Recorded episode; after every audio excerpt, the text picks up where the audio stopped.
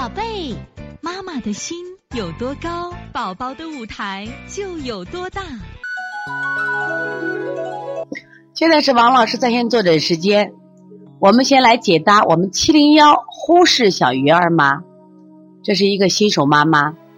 她说：“王老师，孩子三岁半男孩，最近鼻塞不通气，睡觉打呼噜，耳鼻喉科大夫说鼻甲肥大，怀疑腺样体大。”儿科大夫说过敏性鼻炎，同时看到扁桃一度大，请问王老师怎么治疗？刚才讲课中我也谈到了，现在腺样体肥大、鼻炎、鼻窦炎的孩子是越来越多了。那么我说感冒多了，七天喝水，七天治疗就好了。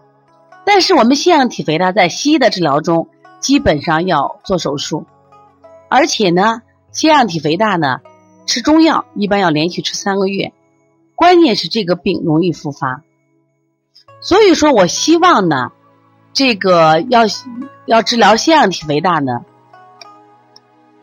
首先我们先找出得这个病的原因。我们临床中发现，腺样体肥大的孩子呢，基本都是爱吃肉，肥甘厚腻的食物或者蛋白类的食物会导致孩子容易患腺样体肥大。在我们临床中调理中，我们一百天不允许吃肥甘厚腻的食物，就是肉蛋奶全部停掉。如果有条件的话，我建议去检查一下食物过敏和食物不耐受。控制饮食饮食以后效果特别好。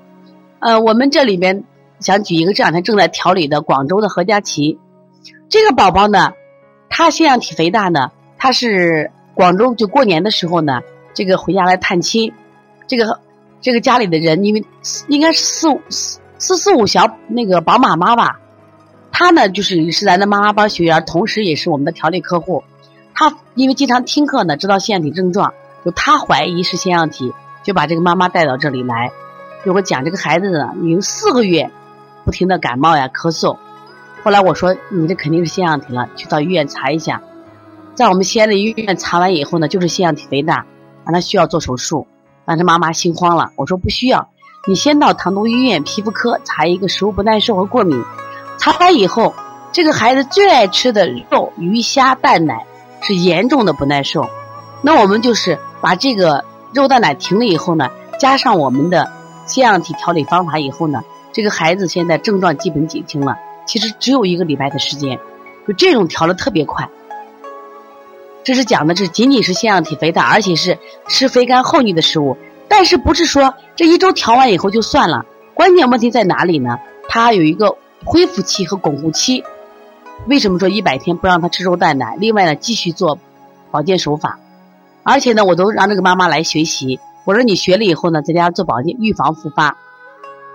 那么所以说，像小鱼儿这个情况呢，鼻甲肥大，包括腺样体肥大、过敏性鼻炎。那么你也是这样，先规避食物，规避食物完以后呢，按照什么呀？这个我们腺样体的手法来调。我们今年的那个妈妈班，我们做了调整。我们应该在下一堂课，我们就会上一堂腺样体的课。